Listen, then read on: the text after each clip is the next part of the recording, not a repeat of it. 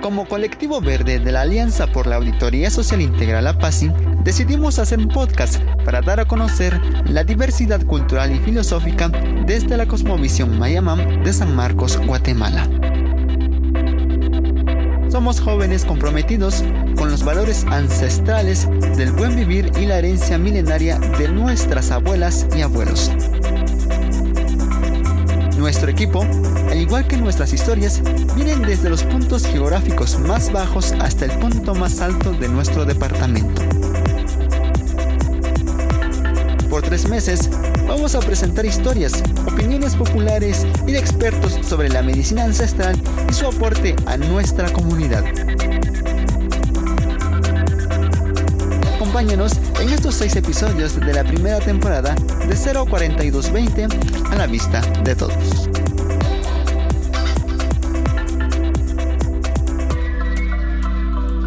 Bienvenidos una vez más a un nuevo episodio de 04220 a la vista de todos. Mi nombre es Susan Orozco y me encuentro junto a Osbe García. ¿Qué tal Osbe? ¿Cómo te encuentras el día de hoy? Muy bien Susan. Feliz de poder compartir en este tercer episodio de nuestro podcast y recordarles que cada 15 días subimos un nuevo episodio para que estén al pendiente y no se pierdan toda la información que estamos recolectando para cada uno de ustedes.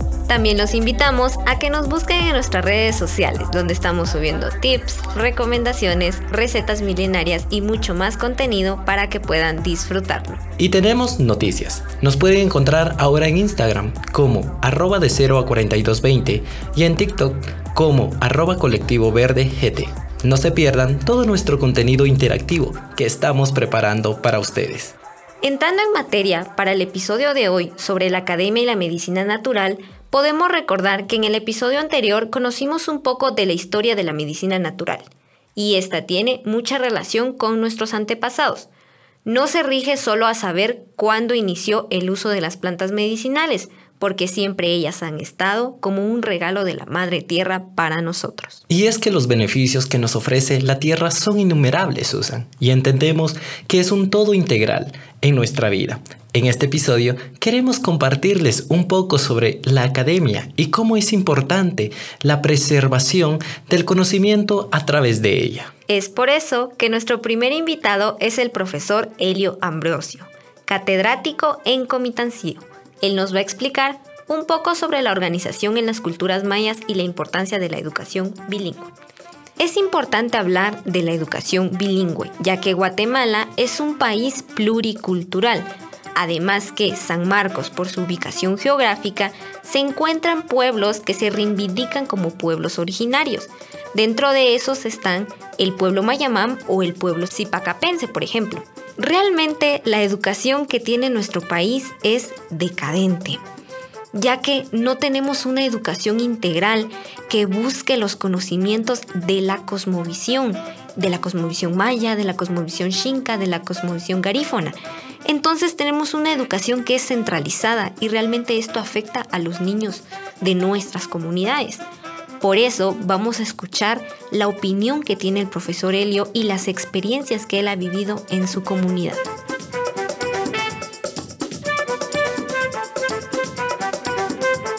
Las distintas culturas mayas tienen su propia organización del tiempo y todos se rigen por los ciclos lunares. Este conocimiento les permite recurrir a energías para detectar algún problema físico o de salud. Todo es manejado por un guía espiritual que es una persona que se dedica a contar el tiempo de los ancestros pero este tiempo no es como lo conocemos actualmente, sino un tiempo sagrado de 260 días que se rige por la luna. Todo esto está en la guía que han dejado los ancestros en el Popol Vuh para que las nuevas generaciones de la cultura maya puedan guiarse en su camino al buen vivir. Cada persona ha nacido bajo una energía diferente. Son 20 los, las energías, por eso es que para nosotros este tiempo es sagrado. Entonces el trabajo es que conocer un poco la energía de cada una de las personas que recurren a este conocimiento para detectar algún problema, algún desequilibrio que tengan en su vida. Entonces, este Conocer la energía de las personas, eso nos orienta a detectar qué es el problema que tiene, está desequilibrado. Entonces ahí un guía espiritual lo que hace es primeramente consultar el calendario, el calendario y averiguar el día de la persona. Hoy estamos viviendo el tiempo de nuestro que, que, nuestros abuelos nos han profetizado, nos han dicho. Entonces, este, el Popol Vuh está vigente. Este, todas las profecías en el Chilam Balam igual han llegado. Este, para nosotros el Popol Vuh tiene una gran importancia en nuestra cultura porque pues es el libro que orienta el qué hacer de los mayas actuales para poder encontrar el buen vivir. Lamentablemente, pues nosotros este, hemos perdido este conocimiento eh, de nuestros abuelos y es por eso que muchos estamos perdidos totalmente. No sabemos darle una interpretación a este tiempo. La misión que tenemos como jóvenes y como personas que estamos viviendo el presente es reorientar nuestras actitudes y reenergetizar, se puede, no sé, el término correcto es volver a darle energía a, a nuestros conocimientos, a los conocimientos de nuestros abuelos, a los conocimientos de nuestros ancestros, porque ellos entendieron el buen vivir. El día de hoy ya no sabemos qué es el buen vivir el buen vivir es el reto que nos toca encontrar, pero ¿cómo? Reconectándonos nuevamente con el universo, con la tierra y, con todo lo que nos rodea. Actualmente existe una gran lucha por acabar con los conocimientos mayas debido a la colonización del pensamiento después de los saqueos a la cultura ancestral de América. El imponer formas de comportamiento no ha quedado en el pasado. Sigue sucediendo en comunidades que luchan por preservar su cultura. El Estado jamás ha respetado el idioma. Mandan maestras de párvulos de San Pedro, de San Mar, llegan a las escuelas. Yo, porque tengo experiencia, una maestra de párvulos reunió a las mamás y les dijo que ya no les mande corte a las niñas, de a partir de ahora va a ser con pantalón. Entonces, ¿qué se está haciendo? Porque es que cuando el problema es que cuando viene muy pequeño no puedo amarrar el corte. Y claro, por supuesto, todos adecuarnos a la persona que viene a trabajar. La persona que viene de fuera no se adecua al ambiente de nosotros el despojo y la indiferencia por parte de las autoridades ponen en peligro la reivindicación de las culturas mayas. No se reconoce el conocimiento ancestral y eso es un riesgo que trae como consecuencia acabar con el valor que está presente en esta cultura, que las quieren hacer ver como extinta. El conocimiento no es reconocido como conocimiento ancestral, como conocimiento. Eso se dice que es eh, empírico. Todo lo que es la sabiduría de los eso es empírico. Ah, no, porque el conocimiento el mero conocimiento, Dios guarde, ese viene de Europa, ese viene de otros países. Y el conocimiento que está aquí, eso no, eso es empírico. Es a todo el traje, este traje no es bueno, el que es bueno es el que viene. Eh, nuestra música, ese es folclore. Para nosotros nuestra música es nuestro folclore. Nuestras danzas es el folclore. Eso no es folclore. Nuestras, nuestros artistas, ellos no son artistas, ellos son artesanos. Han habido un montón de términos para ir desvirtuando y acabando con todo lo que tienen nuestros ancestros. Y lo que es arte, Dios guarde, es lo que viene de fuera. Lo que es danza es lo que viene de fuera. Ah, pero lo que hacen los indios en los pueblos, ese es el puro folclore de ellos. La aceptación y el reconocimiento del Estado a las culturas mayas por medio de la Constitución es lo que daría a los pueblos el valor que se merecen y sustituiría el trato de ellos como una pieza arqueológica. Dice que sí, ya se reconoció en palabra, que en la Constitución, que en los acuerdos, que convenios, pero en la práctica no se hace. Siguen mandando, por ejemplo, doctores que no hablan el idioma más. Pero ¿cuándo va a ser una medicina, pues, una medicina donde toma en cuenta la medicina maya? Nunca. En el centro de salud, ¿cuándo? El conocimiento que se da en las escuelas a los niños, el conocimiento de los abuelos, eso no, Dios guarde todo lo que viene de lejos, eso sí. Entonces, este, es por eso la discriminación. Tal vez ya se terminó en papeles, pero no se ha terminado en la práctica. El país tiene el interés de conservar el corazón del mundo maya, pero esa preservación debe basarse en educación bilingüe de los idiomas mayas para que de esa forma no se pierdan y continúen con su estilo de vida. Aceptando la riqueza en la diversidad sin seguir con el despojo, se puede garantizar que Guatemala se convierta en el verdadero corazón del mundo maya. En este tiempo ya el monolingüismo pasó de moda, se acabó, se terminó. Una persona que habla solo un idioma está atrasado. Hoy, si hablamos un idioma maya, bueno, si hablamos un idioma extranjero, dos, tres, cuatro idiomas extranjeros, cinco idiomas mayas, qué mejor. Eso es el mensaje que tenemos que llevar hoy en día. Por esta razón, el profesor Helio nos deja un mensaje en MAM, su idioma materno. A ustedes jóvenes que vinieron este día acá les doy un agradecimiento especial a todos ustedes. Es bueno que ustedes digan el conocimiento de nuestros abuelos y todo lo que se hace en nuestro municipio. Es bueno que se exprese, que se oiga. Tal vez de esta manera se pueda ayudar o se pueda regresar al conocimiento. También se puede ayudar a nuestro pueblo. No nos desgastemos, no nos humillemos y ayudémonos entre nosotros.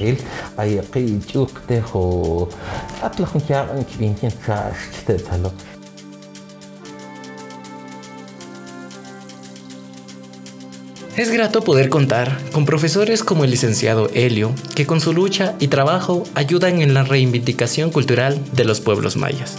Definitivamente es necesario que esta lucha continúe y que todos nos sumemos para que nuestro país reconozca el valor y el aporte de los pueblos que han estado aquí desde hace muchos años. De hecho, desde mi experiencia personal como maestra de educación preprimaria, me enseñaron que dentro del sistema educativo existe lo que es una concreción.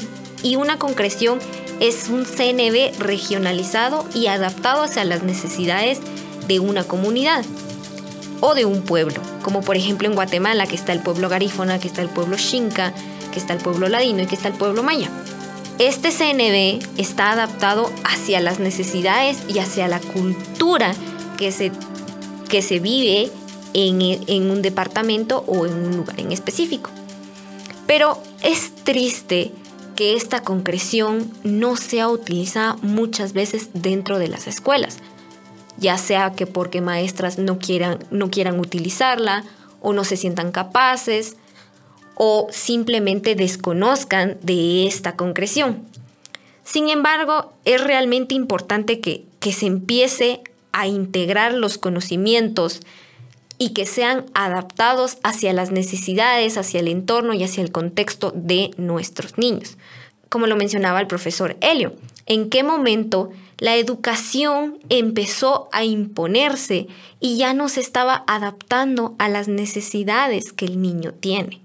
Claro, Susan, estos datos están también científicamente comprobados y también en investigaciones actuales, en donde se buscan desarrollar las habilidades de los niños y no solo impartir conocimiento, ya predichos, y así el niño se convierte en el centro de aprendizaje que hoy en día nuestro país y pues nuestros niños lo necesitan.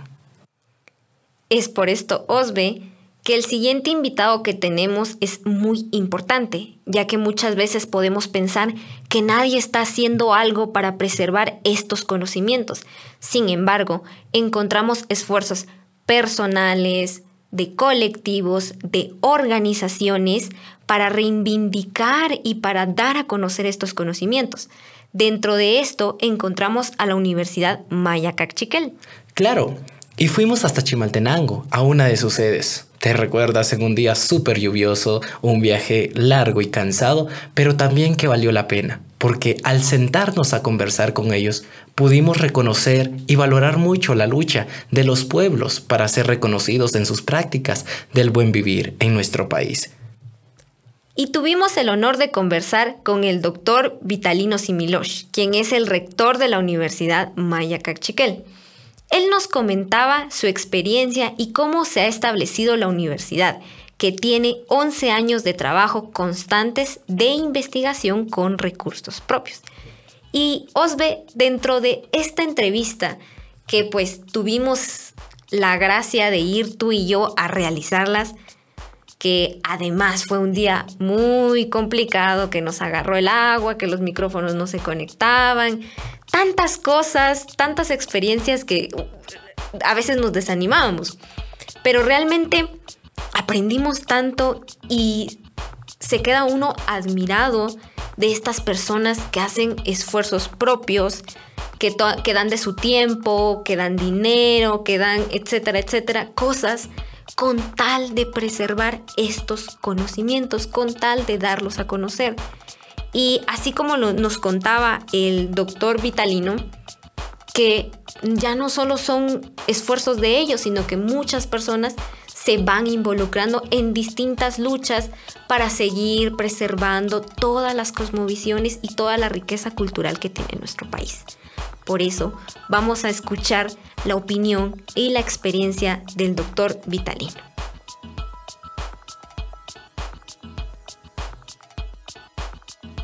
Las universidades surgen en el siglo XI como una expresión del renacimiento intelectual en torno a la filosofía y la teología. Es una de las más grandes creaciones de la civilización occidental, un instituto dedicado al mundo del intelecto, corrientes para quienes querían aprender y la de los que estaban dispuestos a enseñar. En Guatemala existen centros de estudios superiores y universidades desde la visión práctica y saberes de la cultura maya. Tenemos derecho a nuestras instituciones de educación, incluido la educación universitaria. En Guatemala existen solamente dos tipos de universidades, la nacional, que lamentablemente solo tenemos una, y más de 15 privadas. Una se supone el servicio social de la, de la comunidad guatemalteca y las demás pues con una mentalidad muy empresarial. En nuestro país eh, se realiza un conflicto armado y en los acuerdos de paz que se logra queda un acuerdo que el Estado y los diferentes gobiernos debieran promover y crear la Universidad Maya de Guatemala. Eso fue en 1996, ya son muchos años, pero los pueblos indígenas, en esa lucha de reivindicar nuestros derechos y de las instituciones que decíamos, pues no seguimos esperando, empezamos nosotros. Somos más de una universidad eh, maya, hay otras, la ISHIL, nosotros la Maya, y la Pluriversidad Chortí entre otras. La Universidad Maya Cachiquel es uno de los centros de estudios académicos y prácticos que surgió hace 11 años. El fin de su creación es cultivar las propias cosmovisiones, sabidurías, tecnologías, valores y principios de la cultura maya. Además, busca capacitar profesionales para entender y transformar las necesidades y demandas de sus comunidades.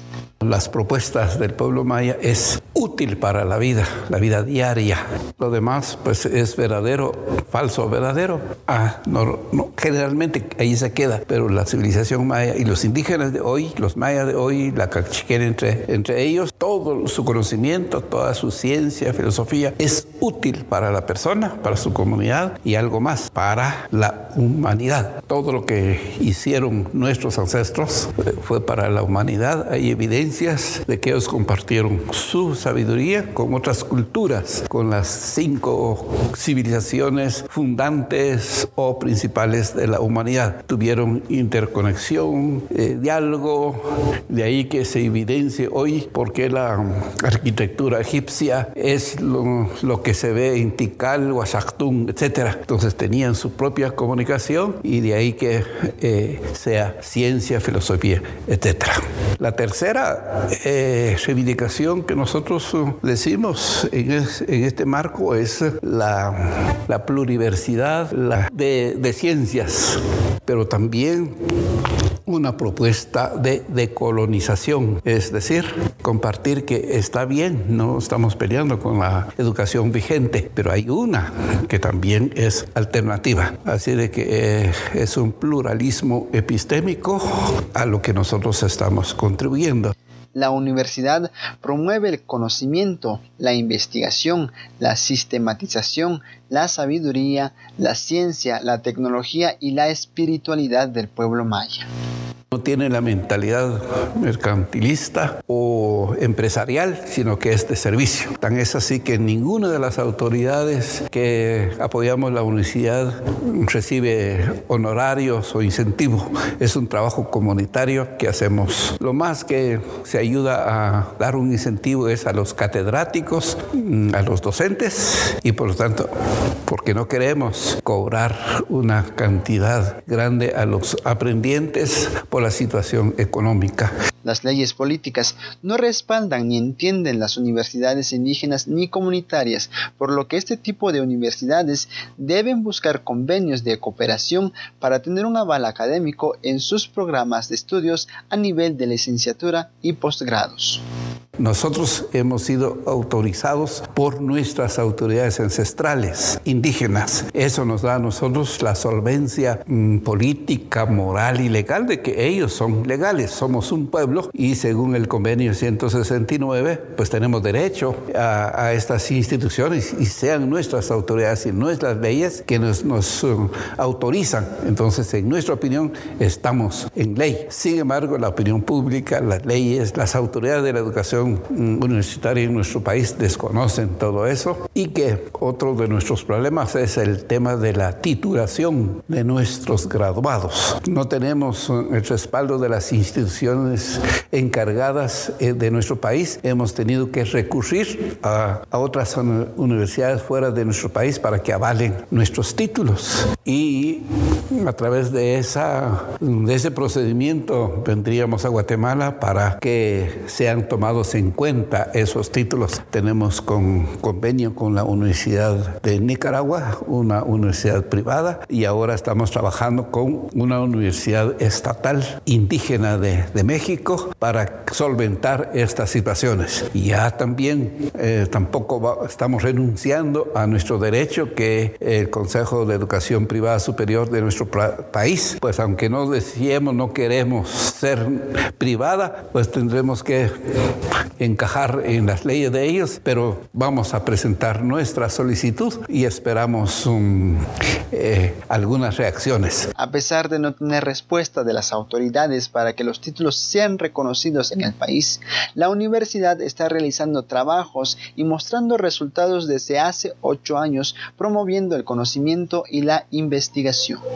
De haber demostrado sin instalaciones, sin salarios, sin otras series que, que el imaginario de la educación universitaria exige, laboratorios. Nosotros no tenemos necesidad de tener laboratorios cuantiosos cuando las prácticas, los estudios, el análisis de las semillas, las plantas medicinales que escucharán ustedes, se hace en el campo, en los terrenos de las personas, en las, en las prácticas cotidianas. Sin duda también se acepta solamente bibliotecas en libros, cuando nosotros tenemos lo que llamamos bibliotecas abiertas, o sea, nuestras eh, abuelas, nuestros abuelos son sabios, ellos tienen la historia, han vivido la historia que los estamos perdiendo, pero mm, para nosotros son ellos eh, nuestra fuente. Obviamente en nuestra universidad pues combinamos, combinamos los libros, el internet, tampoco estamos fuera de todo esto, pero también reconocemos que en cada rincón de nuestro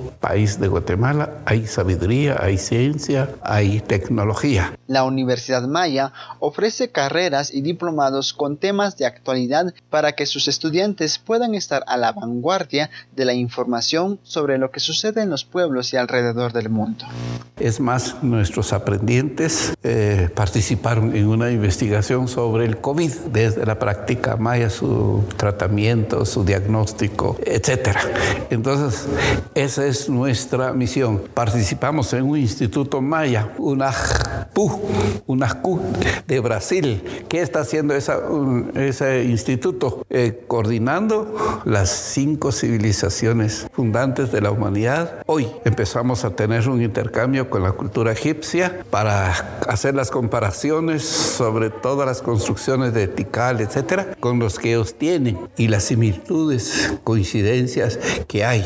Y ya, se, ya en esta alianza de Latinoamérica sobre el tema de la salud. Entonces estamos tratando de participar en todas las redes posibles. Damos esta uh, información con mucho gusto porque es en la mentalidad práctica indígena no existe propiedad privada. Formar profesionales que impulsen las prácticas del buen vivir en sus comunidades, ayudando a construir una sociedad justa, con equidad de género y abierta a la multiculturalidad es la visión de la universidad en virtud de la cultura maya cachiquén.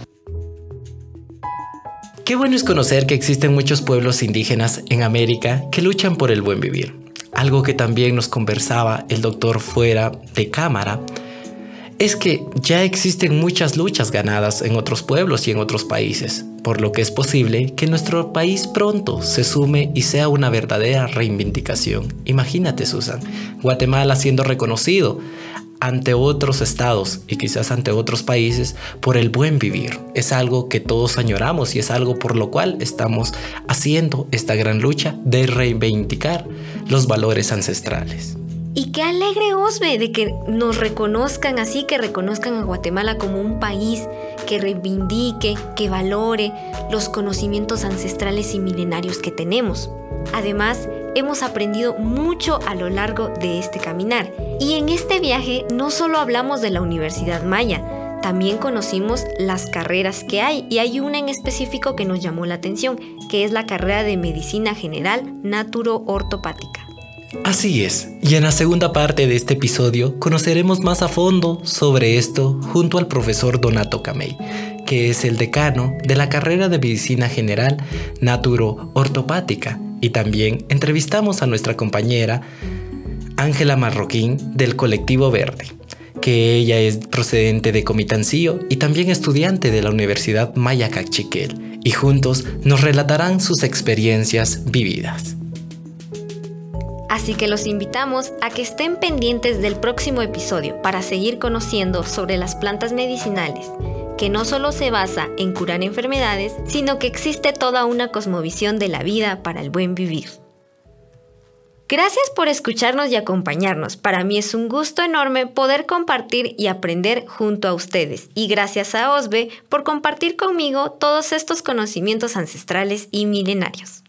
Gracias a ti, Susan, y a todos los que nos siguen acompañando en esta travesía, que a cada 15 días damos nuevos conocimientos y juntos conocer más de nuestro hermoso departamento y sus tesoros escondidos. Los esperamos en el próximo episodio. Gracias por acompañarnos. Esto fue de 0 a 4220. A la vista de todos.